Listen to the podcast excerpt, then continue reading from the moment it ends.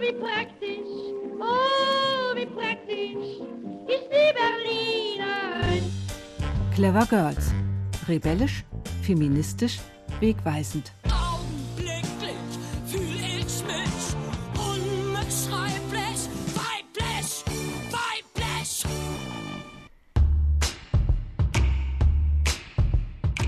In unserem Podcast Clever Girls auf RBB Kultur stellen wir Ihnen jede Woche eine ganz besondere Frau vor. Historische Vorbilder aus den letzten 100 Jahren. Macherinnen, die mutig ihren Weg gegangen sind, auch gegen Widerstände. Heute geht es um eine Frau, bei deren Namen man sofort an Kinderweihnachtswünsche denkt, die Puppenmacherin Käthe Kruse. Das Gefühl der Hand ist identisch mit dem Gefühl des Herzens. Alles, was wir zärtlich lieben, wollen wir streicheln und es muss sich also gut weich anfühlen, damit man das Gefühl hat, halt eben etwas lieb zu haben. Puppenmutter, Unternehmerin, Vordenkerin einer neuen Spielzeukästhetik. All das trifft auf Käthe Kruse zu. Sie werden in der kommenden Stunde einiges über ihr Leben erfahren, über ihre Karriere, die buchstäblich aus dem Nichts kam, und über die berühmten Puppen, die im ersten Entwurf nicht mehr waren als eine Kartoffel und ein mit Sand gefülltes Handtuch. Es soll aber auch um das Erbe dieser Puppenmacherin gehen, denn, sind wir mal ehrlich, Kindheiten haben sich in den letzten Jahrzehnten ganz schön verändert und damit auch die Spielzeugwünsche. Ist es da nicht völlig aus der Zeit gefallen, wenn kleine Mädchen Puppenmutter spielen wollen? Ich freue mich darauf, diese Fragen zu diskutieren mit zwei Gästen, die wegen der aktuellen Situation per Leitung mit mir verbunden sind. Professor Dr. Karin Falkenberg. Sie leitet seit 2014 das Spielzeugmuseum in Nürnberg und weiß deshalb sehr genau, was, wann, warum auf dem Wunschzettel stand. Und die zweite im Bunde ist Professor Dr. Uta Brandes, Professorin für Gender Design. Sie beschäftigt sich unter anderem mit Pinkifizierung, also der Frage, warum Spielzeug heute wahrscheinlich mehr als früher nach Geschlecht vermarktet wird. Willkommen, Frau Brandes und Frau Falkenberg. Hallo, grüße Sie. Frau Falkenberg, können Sie sich denn noch erinnern, wie Ihre Lieblingspuppe ausgesehen hat? Meine Lieblingspuppe. Ich hatte eine Puppe, die war sehr, sehr schlicht. Das war eine typische 70er-Jahre-Puppe und ich hatte tatsächlich nur eine, weil ich einen Großteil meiner Kindheit auf dem Land verbracht habe und da gab es nur eine Puppe. Jedes Kind hatte eine Puppe und mit der haben wir gespielt.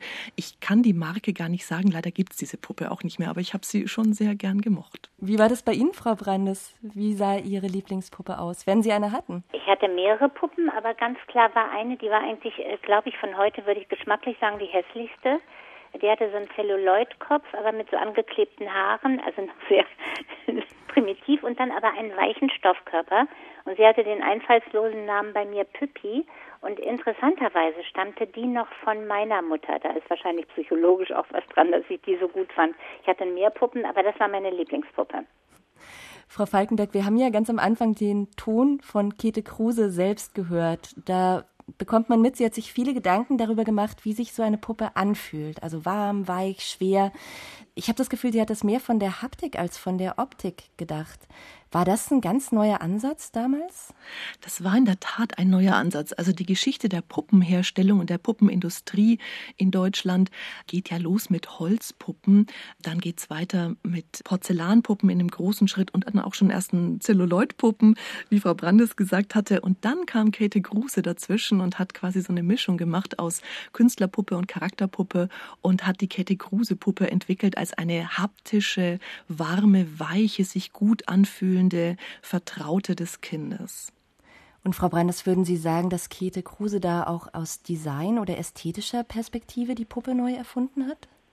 Es hat natürlich sehr stark was mit Design und Gestaltung zu tun und auch mit einer bestimmten Art der Gestaltung. Die Idee, plötzlich etwas dieser harten, unbeweglichen Puppen, eiskalt waren die ja meistens auch, wenn sie nicht gerade angezogen waren, die weich zu machen, was natürlich gerade kleineren Kindern entgegenkommt, dass man die knuddeln, schmusen, an, auch mal meinetwegen an einem Arm herumschleudern kann und so. Das ist ja viel sinnvoller und insofern ist es auch gestalterisch eine viel bessere und klügere Lösung für Kinder. Mhm. Hinter dem Namen Käthe Kruse steht heute ja ein Unternehmen mit über 400 MitarbeiterInnen. Hören wir mal kurz, wie alles anfing. Meine Kollegin Sigrid Hoff hat ein Porträt über Käthe Kruse für uns vorbereitet. Eine junge Frau in einem weißen langen Sommerkleid hält ihr nacktes Baby im Arm und gibt ihm freizügig die Brust. Die etwas ältere Schwester, ebenfalls splitternackt, wendet sich eifersüchtig ab. 1905, als Max Kruse seine spätere Frau so fotografiert, versucht Katharina Simon, wie sie zu dieser Zeit noch heißt, ihre erste Puppe herzustellen. Sie lebt alleinerziehend in der Reformkolonie Monte Verita im Schweizer Tessin. Kruse, der in Berlin bekannte Bildhauer, inspiriert sie zu den selbstgemachten Puppen. Als sie 1910 an der Ausstellung Spielzeug aus eigener Hand im Berliner Warenhaus Tietz teilnimmt, wird sie über Nacht berühmt. Damals ist es die erste Puppe, die auf den Markt kommt, dort mit großem Erfolg präsentiert worden ist, äh, kriegt sie internationale Auszeichnungen. Alle Zeitschriften, alle Zeitungen schreiben über Käthe Kruse und niemand ahnt, welches Leben sie in den letzten Jahren geführt hat. Also sie tritt auf mit einer perfekten und geglätteten Fassade. Gabriele Katz hat sich für ihre Biografie mit dem umfangreichen Nachlass der Puppenmacherin beschäftigt und beschreibt sie als Inbegriff von Vitalität. Käthe Kruse kommt 1883 als uneheliches Kind einer Näherin in Schlesien zur Welt und wächst in Breslau in ärmlichen Verhältnissen auf. Ihre alleinstehende Mutter sorgt dafür, dass die aufgeweckte Tochter eine gute Schulbildung erhält. Käthe ist fasziniert vom Theater und schafft mit knapp 16 den Sprung auf die Bühne. Ein Jahr später erhält sie unter dem Pseudonym Hedda Somin in Berlin ihr erstes festes Engagement am Lessing-Theater, Biografin Gabriele Katz. Käthe Kruse schon als Kind wollte sichtbar sein. Sie hat sich ja äh, wirklich als junges Mädchen rausgesprengt aus dieser Enge des Lebens mit der Mutter, wie gesagt, mitten auf die Bühne ins Theater hinein und äh, so nach dem Motto mal schauen, was dann passiert. In Berlin feiert sie rasch Erfolge, genießt beruflich wie privat die Aufmerksamkeit der Männer und verliebt sich schließlich in den 29 Jahre älteren Bildhauer Max Kruse. Käthe wird schwanger, das Schicksal der Mutter scheint sich zu wiederholen, denn Max Kruse will keinen Skandal, er schafft die junge Geliebte für die Geburt des Kindes fort aus Berlin. Vier Wochen danach steht sie wieder auf der Bühne, geht sogar auf Tourneen nach Warschau und Moskau. Für das Kind sorgt ihre Mutter. Entbehrungsvolle Jahre folgen. Erst 1909, kurz vor der Geburt des dritten Mädchens, heiratet das ungleiche Paar. Käthe Kruse lebt nun mit ihrem Mann in Berlin und produziert in der Wohnung ihre ersten Puppen. Das Markenzeichen ein weicher Körper. Die Puppe soll lebensecht wirken. Gefühl kommt vom Anfühlen, respektive. Das muss sich also weich anfühlen, damit man das Gefühl hat, halt eben etwas lieb zu haben. Beschreibt die Puppenmacherin in einem späten Interview ihre Idee. Den Kopf des ersten Modells entwirft Max Kruse nach dem Vorbild italienischer Putti des Barock. Die Urheberschaft für das Gesamtprodukt nimmt Käthe Kruse jedoch für sich in Anspruch. Sie ist davon überzeugt, dass nur eine Frau solch eine Puppe herstellen kann. Ich liebe die Männer, ich bewundere sie absolut alles, aber ihr könnt doch das Leben, könnt ihr nicht nachbilden, das machen wir.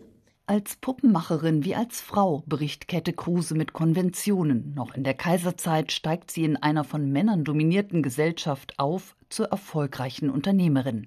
Sie etabliert ihre Manufaktur in Bad Kösen in Sachsen-Anhalt, beschäftigt über 100 Frauen und Männer.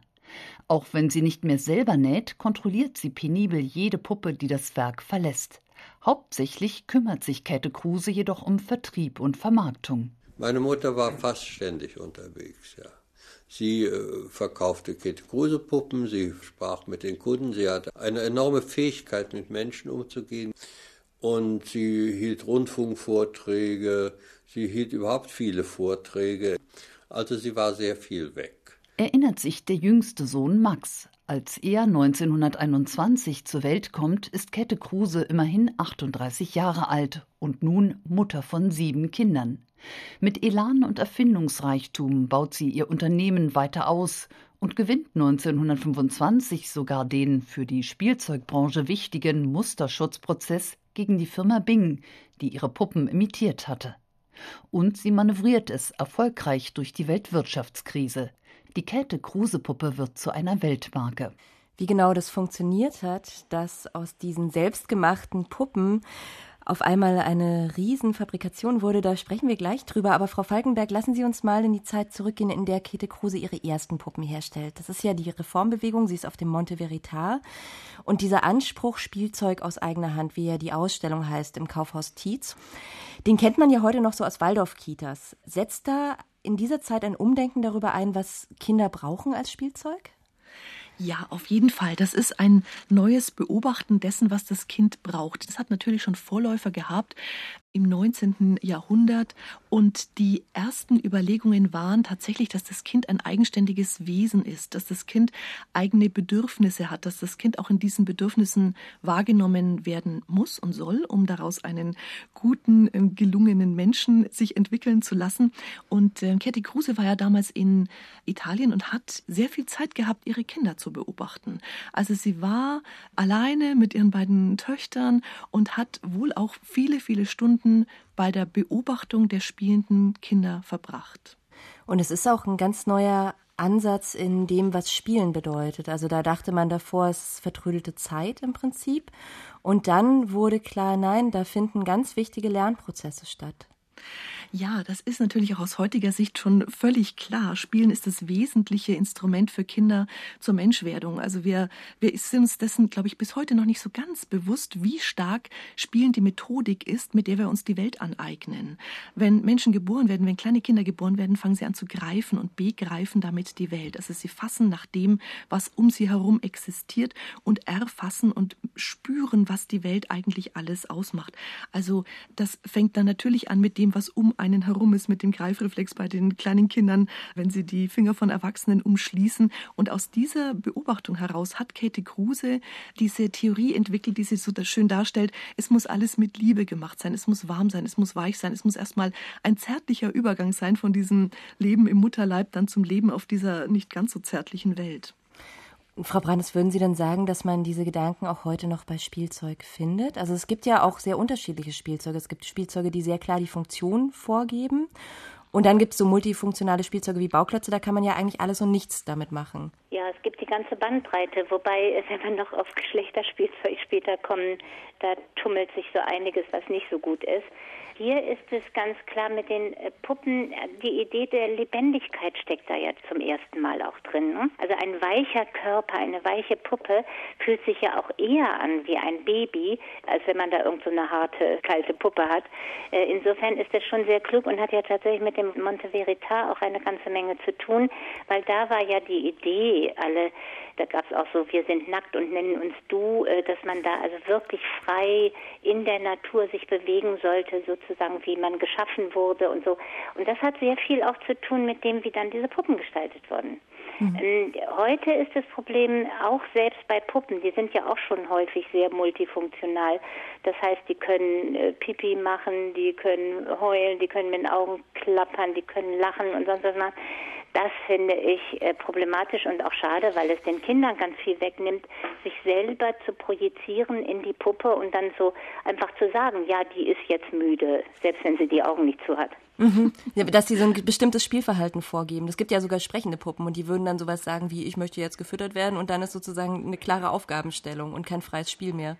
Also das kann man richtig sagen, das ist autoritäres Design, was gerade den Kindern, die ja daran sich auch selber ausprobieren, auch ihre Identität markieren eigentlich an diesem Puppenobjekt. Die nehmen das ja auch animistisch, also die verlebendigen das ja auch und so. Und wenn man das alles vorgibt, das ist, äh, ich finde das unglaublich. Also für die Entwicklung der Kinder ist das ganz sicher nicht gut. Wir haben ja vorhin schon ein bisschen darüber gesprochen, wie die Puppen aussahen um 1900, also die Käthe Kruse vorgefunden hat und die sie ihren Kindern hätte geben können, aber was sie aber nicht wollte. Das waren ja viel auch Porzellanpuppen. Kann man sich vorstellen, wie lange die halten, wenn die mal auf dem Boden fliegen. Und das Neue an den Käthe Kruse Puppen war ja auch, dass sie einiges ausgehalten haben. Ich würde dazu gerne mal einen Ton von Christine Gerd einspielen. Das ist die Leiterin der Käthe-Kruse-Sammlung in Bad Kösen. Das ist auch ihr Anspruch gewesen, diese komplette Puppe aus Stoff, die für sie dann unkaputtbar war. Weil wenn sie runtergefallen ist, ist halt kaum was passiert. Es sei denn, sie ist ein bisschen ungünstig auf die Nase gefallen, dann gab es mal ab und zu mal so kleinere Abplatzungen, das sieht man hier. Aber im Gegensatz zu den Porzellanpuppen, die, wenn die runtergefallen sind, die waren dann halt kaputt. Und das war ihr wichtig gewesen. Sie wollte eine unkaputtbare, aber dennoch weiche, weil der Stoff ja die Weichheit für sie transportiert, eine sehr sensitive Haptik. Und wichtig war auch, dass Abstand genommen wurde von diesem ursprünglichen Puppenbild des kleinen Erwachsenen, die ja damals als Modepuppen genutzt worden sind. Dieser reformpädagogische Anspruch, jetzt wirklich ein Kind für das Kind herzustellen, was auch wirklich einem Kind entspricht, also auch sehr natürlich in der Ansicht. Worüber sich Käthe Kruse ja auch viele Gedanken gemacht hat, ist der Gesichtsausdruck für Falkenberg. Wenn man die anguckt, also neutral habe ich oft gelesen, aber ich finde, die sehen auch ernst aus. Also es sind jetzt nicht so dauerlächelnde Puppen. Warum ist es so? Ich habe jetzt gerade auch nochmal überlegt, das sind tatsächlich so eine, so eine Entwicklung, die man immer wieder erst dann wahrnimmt, wenn man zurückschaut. Also es war ein, ein neuer Gedanke, es war ein, ein neuer Impuls, es war eine neue Überlegung, wie sollen die mich denn anschauen, diese Puppen? Und genau diesen Impuls, den gerade Frau Brandes gesagt hatte, wenn alles schon vorgefertigt ist, dann wird die Fantasie so ein bisschen abgetötet. Also wir haben im Spielzeugmuseum in Nürnberg diesen Satz entwickelt, Ding plus Fantasie ist Spielzeug. Egal was es ist, es kann alles Mögliche sein. Wenn die Fantasie des Kindes dadurch angeregt wird, wird daraus ein Spielzeug. Das kann letztendlich ein Stück Holz sein. Und von dieser Beobachtung heraus, wie die Kinder in Italien gespielt haben, hat Katie Kruse ja dann auch ihre Puppe entwickelt. Sie hat ja immer wieder gesagt, ich weiß schon, wie sie aussehen soll. Ich weiß nur noch nicht genau, wie ich es umsetze. Und dann hat sie angefangen zu nähen und dann hat sie angefangen, auch diese Gesichter mit Hilfe von ihrem Mann Max Kruse zu entwickeln und weiter zu verfeinern. Und tatsächlich schauen die alle aus unserer unserer heutigen Sicht so ein bisschen traurig, aber auch so ein bisschen neutral. Also man kann da viel rein interpretieren mit Fantasie. Die sprechen eben nicht, die haben nicht all diese Gimmicks, die heute Spielzeug zur Verfügung stellen kann, sondern die sind so richtig einfach ein perfekt gestaltetes Fantasiespielzeug. Frau Brandes, wie würden Sie das aus Design-Gesichtspunkten beurteilen? Also gerade diesen, diesen Gesichtsausdruck, den sie da wählt. Kann dem nur zustimmen, dass wenn es ein wenig neutral ist und jetzt nicht breit grinsend, zart lächelnd, äh, böse guckend und so weiter, dass dann ja genau die Fantasie der Kinder gefordert wird und gefördert wird, dass sie dann da rein interpretieren. Ich kann doch in ein quasi in ein Gesicht, was mich irgendwie okay anguckt, äh, wenn ich jetzt guter Stimmung bin und, äh, und liebe das Ding, diese Puppe, dann wird die für mich lächeln. Und wenn ich auf sie sauer bin, weil nämlich ich eigentlich auf meine Eltern vielleicht sauer bin, dann wird diese Puppe böse gucken. Und das ist doch viel besser, als wenn sie einen ewig gleichen, wahrscheinlich dann sanft lächelnden Ausdruck hätte. Käthe Kruse hat mal in ihrer Autobiografie geschrieben, die Vereinigung von Primitivität und Natürlichkeit wäre das Erfolgsgeheimnis ihrer Puppen. Und wo sie dann ja wirklich wahnsinnig viel Energie reingesteckt hat, in dem Moment, wo sie dann auch die Mittel dazu hatte, war ja, wie schon besprochen, die Haptik. Frau Falkenberg, wie sind die denn handwerklich zu beurteilen, diese Puppen? Wer hat da alles mitgearbeitet? Wer war nötig, um so eine Puppe zu machen? Es gab dazu Schnittmusterbögen und sie hat die genäht und hat aber auch jede Puppe dann nochmal verfeinern lassen oder verfeinert, selbst nochmal Hand angelegt an den Puppen, dass die genau so verkauft werden, wie sie sich's vorgestellt hat.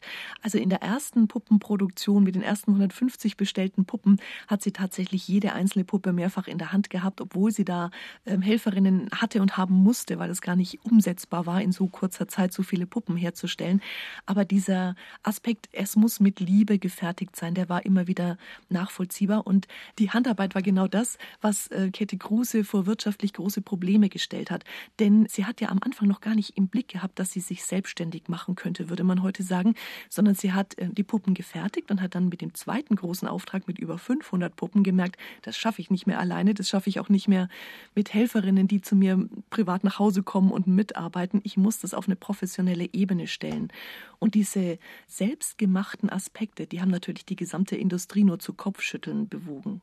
Weil die gesagt haben, das könnte man alles so viel schneller und billiger machen. Und wieso muss das mit der Hand gemalt werden? Es war keine Gewinnspanne mit drin. Also wenn ich viel selber mache und mit der Hand arbeite, dann muss ich das ja im betriebswirtschaftlichen Sinne auch kalkulieren und bezahlen. Und das war in der Spielwarenindustrie in der damaligen Zeit nicht unbedingt das, worauf man geachtet hat, sondern man wollte Geld verdienen.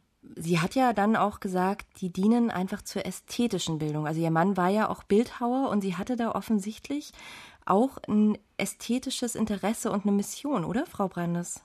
Ja, wobei Ästhetik ist ja so ein komplizierter Begriff, der immer gleich automatisch als schön übersetzt wird, wobei Ästhetik ja eigentlich eher die Wahrnehmung ist insgesamt. Das mit der Ästhetik und gut, ihrem Bildhauermann, ehrlich gesagt, ich dass er nicht so ein guter Bildhauer war. Sie ist ja dann auch tatsächlich berühmter geblieben oder geworden als er dann irgendwie, wie ich finde, zu Recht.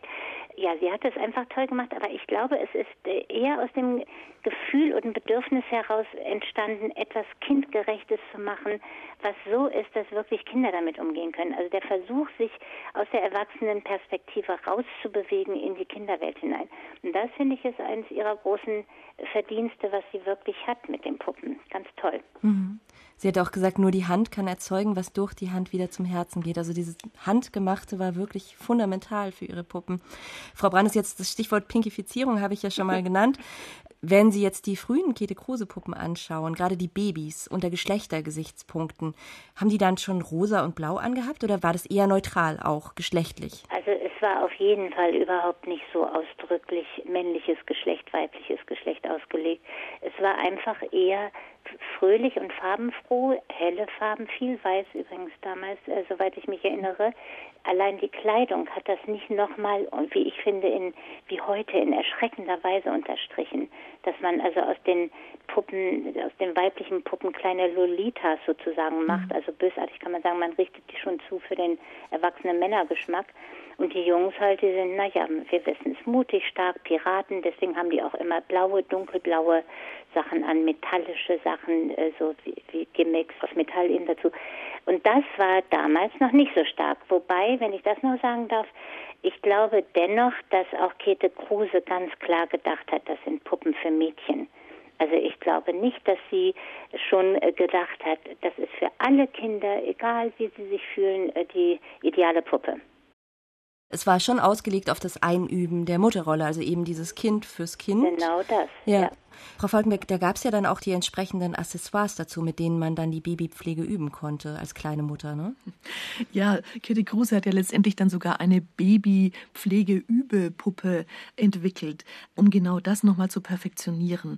Und das war auch der Sinn dahinter, also dieses Rollenverständnis vermittelt zu bekommen und zu vermitteln den kleinen Mädchen. Wie Frau Brandes sagt, das war schon der Hintergrund dabei. Also man sollte tatsächlich in diese Rolle hineingeführt werden. Die Kinder, die Mädchen sollten reingeführt werden und sollten üben können und sollten da auch so ein Vertrauen und eine Selbstverständlichkeit als Frau entwickeln können, die sie dann ja in dieser Zeit auch als normale Rolle ausgeübt haben. Und das gibt es ja heute noch im Spielzeugmarkt, nur halt völlig ins Extrem getrieben. Also es gibt Puppen, habe ich gelesen, die haben sehr echt aussehenden Stuhlgang oder die haben Masern oder die haben Fieber. Also es gibt mittlerweile die, aus heutiger Sicht würde man sagen, die verrücktesten Puppen, wobei das auch immer so ein Zeichen der jeweiligen Zeit ist. Alles, was möglich ist, wird auch im Spielzeug dargestellt. Das haben wir immer wieder im Spielzeugmuseum auch wahrnehmbar, dass diese Spielsachen, die es so gibt, im Prinzip Spiegel des jeweiligen kulturellen Standes sind. Käthe Kruse steht ja an dieser Wende von, wie Frau Brande sagt, von dieser Modepuppen und Schönheitsideal vermittelnden Puppen hin zu einer Puppe, die geliebt wird, hin zu einem Kind. Dafür gab es natürlich auch alle möglichen kleinen Accessoires. Die Püppchen waren so angezogen, dass man sie entsprechend als Babys handhaben konnte und als kleine Kinder handhaben konnte. Die hatten Schuhe, die waren teilweise aus Stroh geflochten. Also so eine ganz traditionelle Handwerkstechnik. Die Strohschuhe und die Strohbatscher, die es im Süddeutschland und auch in Italien gibt, hat Käthe Kruse ihren Puppen angedeihen lassen. Also sie hat da schon auch das, was sie so kulturell um sich herum wahrgenommen hat, umgesetzt dann in äh, künstlerisch puppenherstellerische Ideen. Wir sprechen gleich noch mehr über Käthe Kruses Rolle als energische Unternehmerin. Sie hat ja sogar einen Urheberrechtsprozess geführt, haben wir gerade schon gehört. Was sie für sich in Anspruch genommen hat, ist die Spielzeugproduktion als weibliche Domäne. Es gibt ein Interview, in dem sie sagt, diese Nachahmung des Lebens, was Puppen ja sind, das können Männer einfach nicht. Das kann eben nur eine Mutter machen. Auch die Tiere, die süßesten Tiere hat Margarete Steif gemacht. Ich liebe die Männer, ich bewundere sie absolut alles, aber ihr könnt doch das Leben, könnt ihr nicht nachbilden. Das machen wir. Ihr gebt die Ideen, ihr gebt den Gedanken dazu. Mein Mann hat auch den Gedanken gegeben, hat gesagt, mach eine Puppe, mach selber welche, ich kaufe euch keine. Aber machen hätte er sie nicht können. Er hätte, na, der hätte auch eine Eisenbahn, Geld, konstruiert oder sowas. Das können wir nicht. Das ist ja jetzt gendermäßig ganz schön starker Tobak aus heutiger Sicht, was Käthe Kruse da sagt. Also Frauen können weich und kuschelig und lebendig und Männer können Technik. Also sie rennt da sozusagen in die offenen Arme des Klischees. Glauben Sie, das war auch ein Trick, um die eigene Unternehmerinnenschaft zu rechtfertigen, die ja total ungewöhnlich war für ihre Zeit? Also sagen wir, bei ihr klaffen ja Praxis und das, was sie dann sagt darüber, eigentlich in allem, glaube ich, ziemlich auseinanderhandeln und äh, sagen. Deswegen, was sie sagt, finde ich schrecklich und das bestätigt schlimmste Klischees. Aber ihre Puppen vollziehen das nicht unbedingt so nach. Das ist das ganz Interessante. Ich glaube aber, ihr persönlich war das äh, Leben als Geschäftsfrau wichtiger als dass sie jetzt diese äh, wirklich süßlichen mütterlichen Töne auslebte. Frau Falkenberg, wie, wie sehen Sie das? Man darf ja nicht vergessen, dass Käthe Kruse auch Schauspielerin war. Glauben Sie, sie hatte einfach nach außen was anderes transportiert, als sie dann nach innen in ihrem eigenen Leben so äh, verkörpert hat? Sie hat sicher sich erstmal auch selbst dargestellt und sie wollte ja auch sehr stark nach außen treten, hatte plötzlich eine richtig anstrengende Rolle als weltweit bekannte Unternehmerin, die Puppen hergestellt hat und hat das gut begründet und hat aus dieser Frauenrolle heraus die damals üblichen, heute würde man sagen, Klischees bedient und gesagt, so, wir Frauen, wir können das und ihr Männer, ihr könnt das nicht. Das ist natürlich aus heutiger Sicht überhaupt nicht PC und auch überhaupt nicht mehr mit dem in Übereinstimmung zu bringen, wie wir leben. Gleichwohl wenn ich jetzt aus dem Spielzeugmuseum dazu einen Vergleich bringe, hochinteressant. Also im Spielzeugmuseum ist es nach wie vor so, dass die Eisenbahnsammler Männer sind und die Puppensammlerinnen Frauen. Also tatsächlich, da ist die Unterscheidung oder dieses sich annähern an, ist es natürlich auch im Museum noch gar nicht weit fortgeschritten. Mhm.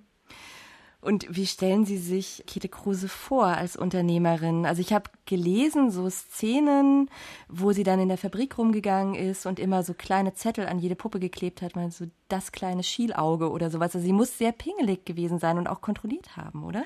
Sie war sehr pingelig, sie war exakt, mit Menschenliebe wird man nicht Weltunternehmerin. Also auch das ist etwas, sie war im gleichen Atemzug, muss man das sagen, natürlich auch sehr liebevoll ihren Menschen gegenüber, die mit ihr zusammengearbeitet haben. Sie schreibt das auch mal dass sie nicht befehlen kann und deswegen sehr stark mit Zuneigung und mit Emotion geleitet hat. Und das ist natürlich ein Spagat. Und ich merke auch in diesen Aussagen, die sie so trifft, ist dieser Spagat auch spürbar. Eigentlich muss sie hart sein, sie muss Unternehmerin sein, sie muss auch ihr Geld verdienen. Auf der anderen Seite hat sie diese damals weibliche Komponente sehr stark natürlich in sich drin und agiert manchmal ganz anders, als sie spricht. Frau Warnes, ich musste so ein bisschen an die Bauhausfrauen denken, obwohl es ja eine ganz andere Zeit ist. Aber da gab es ja auch die Werkstätten und da haben die Frauen Weberei machen dürfen und Spielzeug.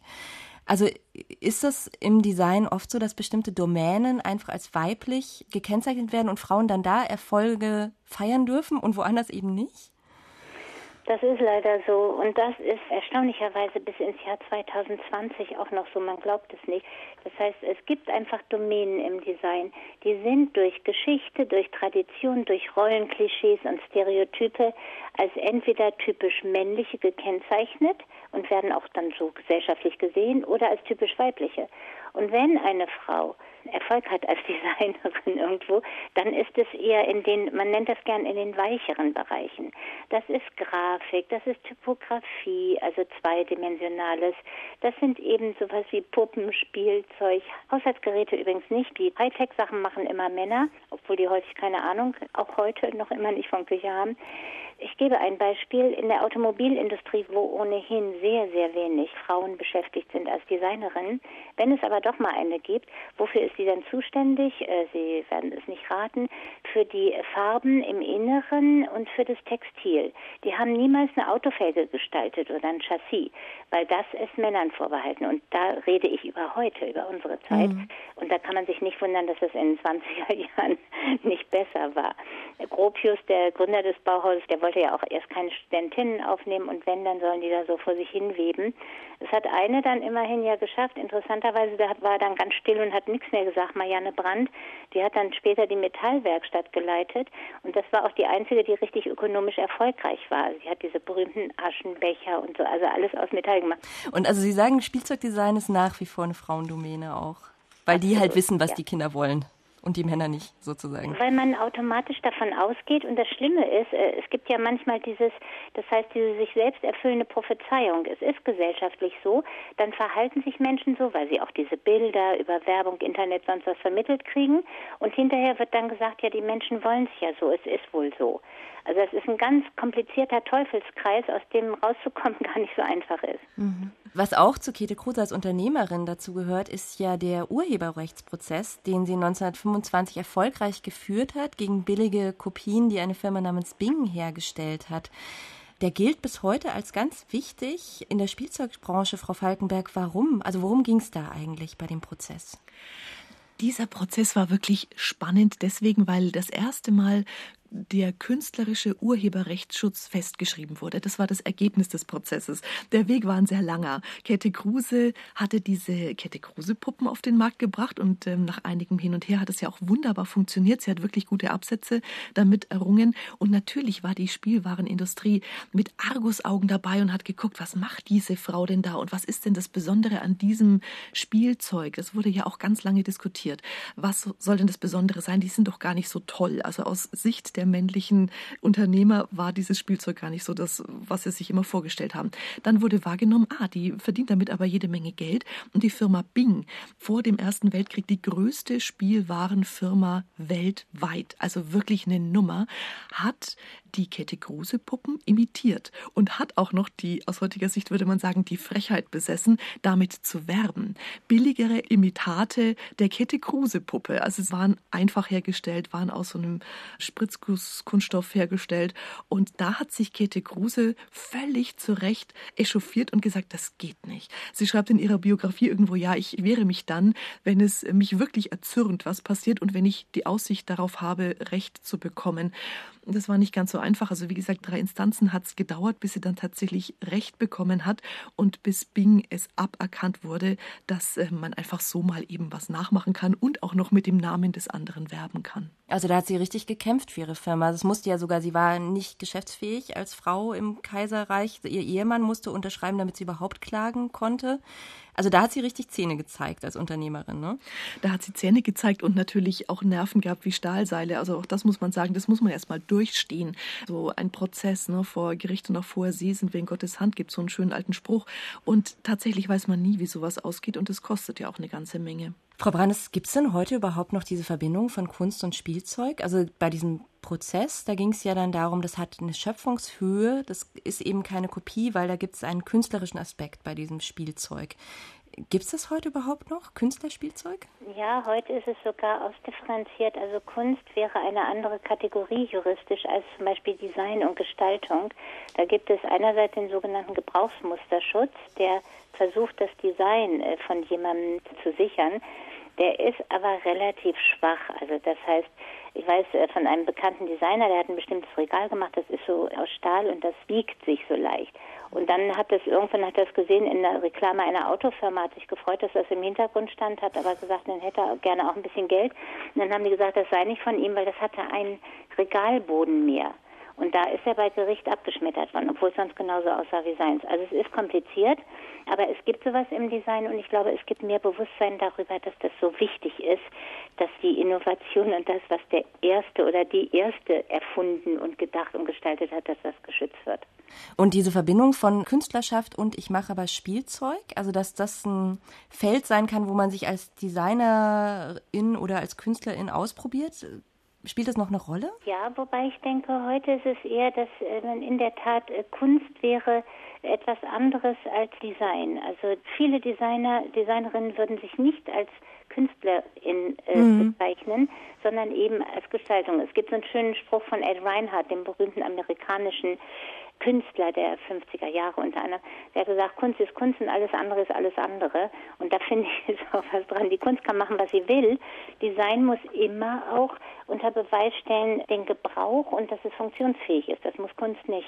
In der Reihe Clever Girls geht es heute um die Puppenmutter der Nation, um Käthe Kruse, die aus einer kleinen Spielzeugmanufaktur in der Berliner Fassadenstraße ein weltweit erfolgreiches Unternehmen geschmiedet hat. Zu dieser Geschichte gehören auch Rückschläge, eine Weltwirtschaftskrise, zwei Kriege. Lassen Sie uns mal den zweiten Teil des Porträts hören, das meine Kollegin Sigrid Hoff über Käthe Kruse gemacht hat. Die 30er Jahre des 20. Jahrhunderts. Als die Nationalsozialisten an die Macht kommen, dient sich die Unternehmerin Käthe Kruse dem neuen Regime sofort an. Thomas Heitele, Leiter des Käthe Kruse Museums in Donauwörth bei Augsburg. Käthe Kruse hat 1933 die bestehenden Puppenmodelle 1 und 8 in der Uniform der SA als Hitlerjunge, Pimpf oder BDM angeboten wobei diese Puppe alle nicht in der sonst üblicherweise reich bebildeten Katalogen gezeigt werden, lediglich in den Preislisten tauchen diese Puppen auf. Werbung dafür betreibt sie nicht, doch Spielzeugläden schalten Anzeigen für die Modelle. Diese sind in der Dauerausstellung zu sehen. Auch eine Puppe als Pimpf zeigt das Museum. Ob Käthe Kruse mit der nationalsozialistischen Idee konform ging, da will sich der Museumsleiter nicht festlegen. Die Biografin Gabriele Katz urteilt auf der Basis von Quellen aus Familienbesitz. Sie selber war im Grunde unpolitisch. Sie hat sich zu arrangieren versucht. Sie hat immer versucht, diese Werkstatt am Laufen zu halten. Als der jüngste Sohn Max eine halbjüdische Freundin hat, bietet Käthe Kruse ihr als Hausmädchen eine Stelle an. Indem sie der jungen Frau Schutz gewährt, bringt sie sich, ihre Familie und ihr Unternehmen in Gefahr. Ein Schwiegersohn wird als Halbjude verhaftet, kommt jedoch später wieder frei, weiß Museumsleiter Heitele in Donauwörth. Als Unternehmerin verhält sich Käthe Kruse in dieser Zeit ambivalent. Ich weiß, dass es diese Puppen gab und dass beispielsweise zum 1. Mai die Firmengebäude in Kösen entsprechend beflaggt und geschmückt worden sind. Zu Beginn der 1940er Jahre geht Käthe Kruse durch persönliche Krisen. Ihr knapp 30 Jahre älterer Mann, mit dem sie längst nicht mehr unter einem Dach lebt, stirbt. Auch zwei ihrer Söhne verliert sie. Nach dem Zweiten Weltkrieg muss sie als Unternehmerin eine Entscheidung treffen. Kösen liegt in der sowjetisch besetzten Zone. Käthe Kruse wechselt mit ihrer Puppenproduktion, in die auch ihre Kinder eingebunden sind, in die Bundesrepublik. In Donauwörth entsteht eine neue Manufaktur. Der Markt hat sich geändert, auch das Frauenbild. Die Puppenmacherin muss sich anpassen. Bald steht sie jedoch wieder in der Öffentlichkeit, gibt Interviews, schreibt ihre Autobiografie. Und ist in den 1950er Jahren auch für ihre lebensgroßen Schaufensterpuppen bekannt. Mit denen hatte sie schon in den 1920er Jahren reüssiert. Sie schult Dekorateure, reist viel. Und doch fürchtet sie, inzwischen weit über 60, als Unternehmerin wie als Frau bald nicht mehr gefragt zu sein. Ihre Biografin Gabriele Katz. Also das Alter hat sie geleugnet, solange es irgendwie ging, weil sie ja ein sehr vitaler und temperamentvoller Mensch war. Und außerdem hat sie sich nochmal verliebt, und zwar in einen wesentlich jüngeren Mann. Und dieser Flow, in dem sie sich da befunden hat, der hat ihr doch ein paar Jahre lang noch Aufwind gegeben, bis Anfang der 60er Jahre. Da hatte sie sich aber schon sukzessive zurückgezogen. Käthe Kruse stirbt dann 1968 im bayerischen Murnau. Das Datum ist ganz interessant, weil dieses Jahr steht ja dann wieder für eine Zäsur in der Kindererziehung und damit auch im Spielzeug. Frau Falkenberg, waren dann zu der Zeit 1968, als sie stirbt, waren da Puppen überhaupt noch gefragt, wie in den Anfangszeiten? Ja, da waren Puppen nach wie vor gefragt, sogar sehr stark. Auch Puppenhäuser waren sehr stark gefragt. Es gibt da immer so diese, ja, die Gleichzeitigkeit des Ungleichzeitigen. Was passiert in der Gesellschaft, in der Politik und wie schnell reagiert die Industrie und wie schnell reagieren die Herstellenden darauf? Tatsächlich waren damals auch die Puppenhäuser mit den Puppenhauspuppen, wie die heißen, sehr stark in Mode und Kinder haben die oft geschenkt bekommen, natürlich dann, wenn ihre Eltern sich das auch leisten konnten. Das ist immer so ein Punkt dabei, dass ähm, hergestelltes Spielzeug, also professionell, industriell hergestelltes Spielzeug, immer auch eine Frage des Geldbeutels ist. Und was ja auch angeklungen ist, ist, dass Käthe Kruse da durchaus anpassungsbereit war in der Nazi-Zeit und ihre Produktion umgestellt hat auf Nazi-Jungen Pimpf und solche Dinge. Haben das andere Spielzeugfabrikanten auch gemacht, um zu überleben? Ja, natürlich. Das haben Spielzeugfabrikanten sehr häufig gemacht.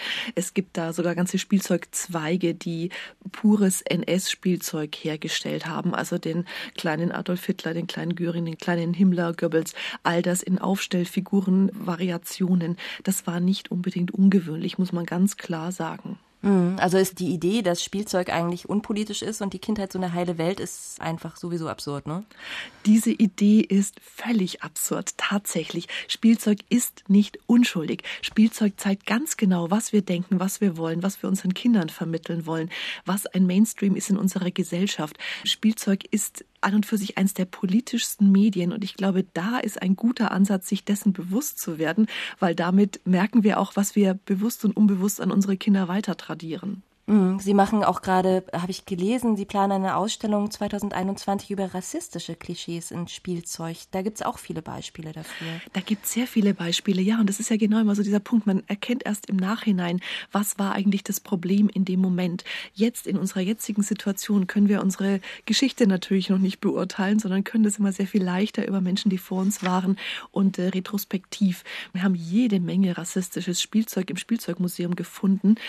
Gott sei Dank haben wir es gefunden, also wir als weiße, der Mehrheitsgesellschaft angehörige Deutsche und haben das jetzt erstmal alles raussortiert und werden es aber wieder hineinsortieren mit dem entsprechenden Kontext, also mit der entsprechenden Klarlegung, was passiert da, um klarzumachen, das ist nicht in Ordnung gewesen. Wir wollen es aber auch nicht tabuisieren, weil es ein wichtiger Schritt ist, sich auch weiterzuentwickeln und zu erfassen, was ist eigentlich Rassismus. Es gibt natürlich schwarze Puppen, und die nennt man auch so, schwarze Puppen. Das ist dann eine völlig adäquate Bezeichnung.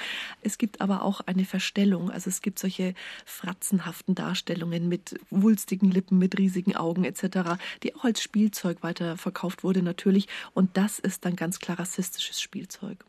Frau Brandes, politisch heißt natürlich auch geschlechterpolitisch. Also da wird ganz viel über Spielzeug auch transportiert, heute wie damals enorm viel. Weil man darf ja nicht vergessen, Spielzeug fängt an mit den Kleinsten. Und das prägt sie selbstverständlich von Anfang an, was man ihnen schenkt, wie man es ihnen übergibt, wie man versucht, sie vielleicht zu beeinflussen, dass man so und so damit spielen sollte. Also da ist ganz viel drin. Und ich kann nur sagen, ich bin ja schon älter. Seit den Zehnerjahren ist Spielzeug wieder in den überwiegenden Teilen noch stereotyper geworden. Dies ist für Mädchen, dies ist für Jungs. Gucken Sie doch mal in Abteilungen, wo es Spielzeug gibt, in Kaufhäusern oder in Spielzeugläden. Die sind inzwischen schon richtig getrennt. Da ist links diese pinke Albtraumecke mit Lilifee und so, oder wie die heißen. Und rechts sind die kleinen Piraten und Feuerwehrmänner und sowas. Und die sind dann metallic, dunkelblau, schwarz.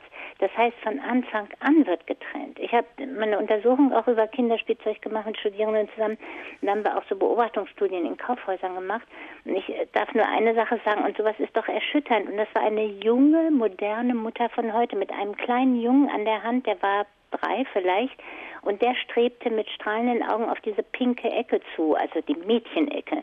Und dann riss äh, geradezu die Mutter an ihm und sagte, das ist für Mädchen.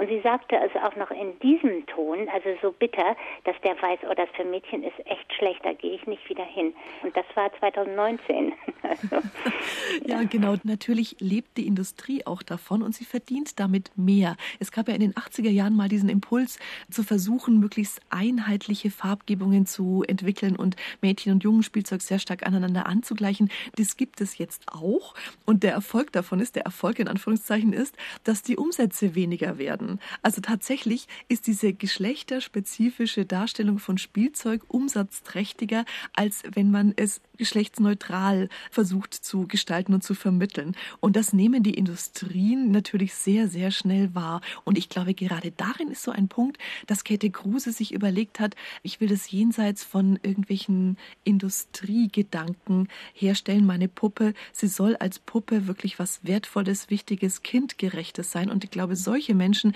wie Käthe Kruse vermitteln immer wieder neue Impulse in einer herstellenden Branche, die natürlich auch sehr stark aufs Geld guckt. Weil das ist ganz interessant. Vielleicht können wir das noch mal ein bisschen ausführen. Man könnte dann sagen, also Spielzeugfabrikantinnen sind jetzt keine Agenten des Bösen, die uns in die 50er Jahre zurückbeamen wollen, sondern die machen das aus wirtschaftlichen Interessen. Und warum genau verdienen die mehr Geld mit diesem nach Geschlechter getrennten Spielzeug als mit Unisex-Spielzeug? Es ist bei bestimmten Sachen offenbar so, dass dann, gerade wo es was zum Basteln, Bauen gibt, das eher dann in diese stereotype Jungsecke geraten ist und sich dann, übrigens kann man, es gibt ja diesen berühmten Hersteller, ne, der angefangen hat mit lauter vielen kleinen Klötzchen unterschiedlicher Größe, aus denen man alles bauen konnte, der dänische Hersteller. Dessen Namen wir jetzt nicht nennen wollen. genau, den aber jeder weiß, weil wir alle damit gespielt haben. Übrigens, in 60er Jahren waren auf der Verpackung immer ein Mädchen und ein Junge und die bauten was zusammen.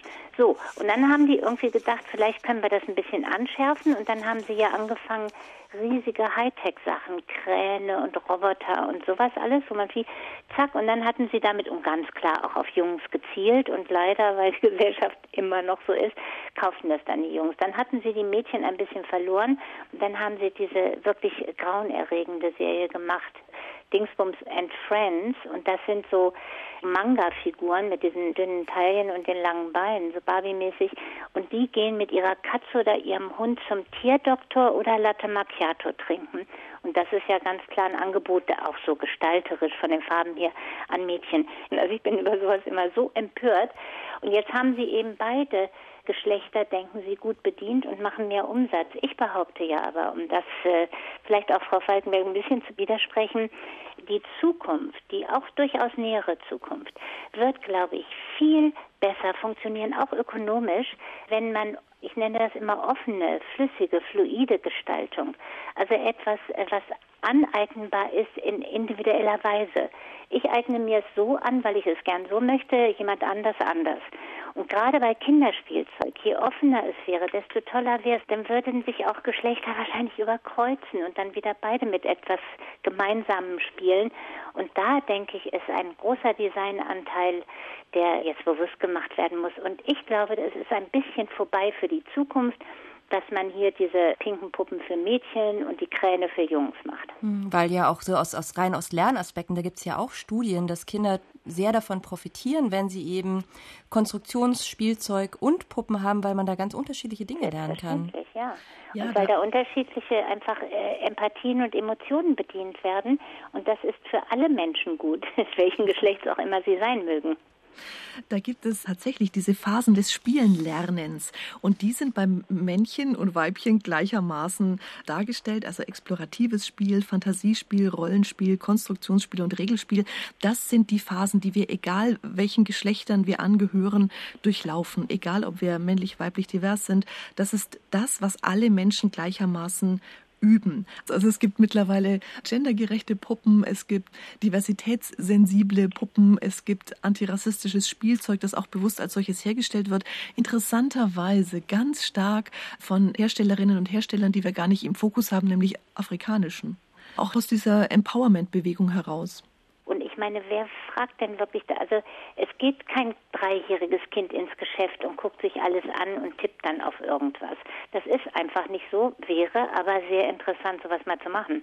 Mhm, also da sind Eltern schon ganz stark in der Verantwortung und auch in der Verantwortung, ja. sich selbst zu hinterfragen. Was hat mir als Kind gefallen und was gefällt ja. meinem Kind, was vielleicht was ganz anderes ist als das, was mir gefallen hat. Also ich, ich nehme immer wieder wahr, dass tatsächlich Kinder ja als Konsumenten, als Konsumentinnen sehr stark in Frage kommen und immer mehr, je mehr eigenes Geld sie haben. Aber tatsächlich ist es so, dass natürlich in einem gewissen Alter andere entscheiden. Und das ist genau der Punkt. Also andere entscheiden, Eltern entscheiden, Erwachsene, andere Erwachsene entscheiden, was bekommen Kinder als Spielzeug, wenn sie denn tatsächlich was Neues bekommen, wenn sie es nicht vererbt oder geschenkt bekommen, dann ist da die Kaufentscheidung, die liegt bei den Eltern.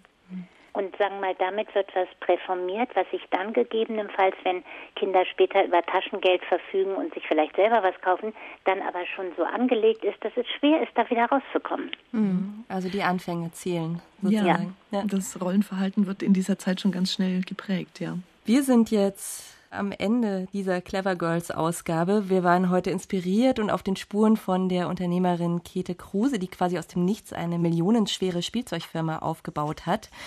Die Schauspielerin, die Käthe Kruse in der Filmbiografie gespielt hat, Friederike Becht, hat über Käthe Kruse gesagt, sie hat jede kleine Chance ihres Lebens gepackt.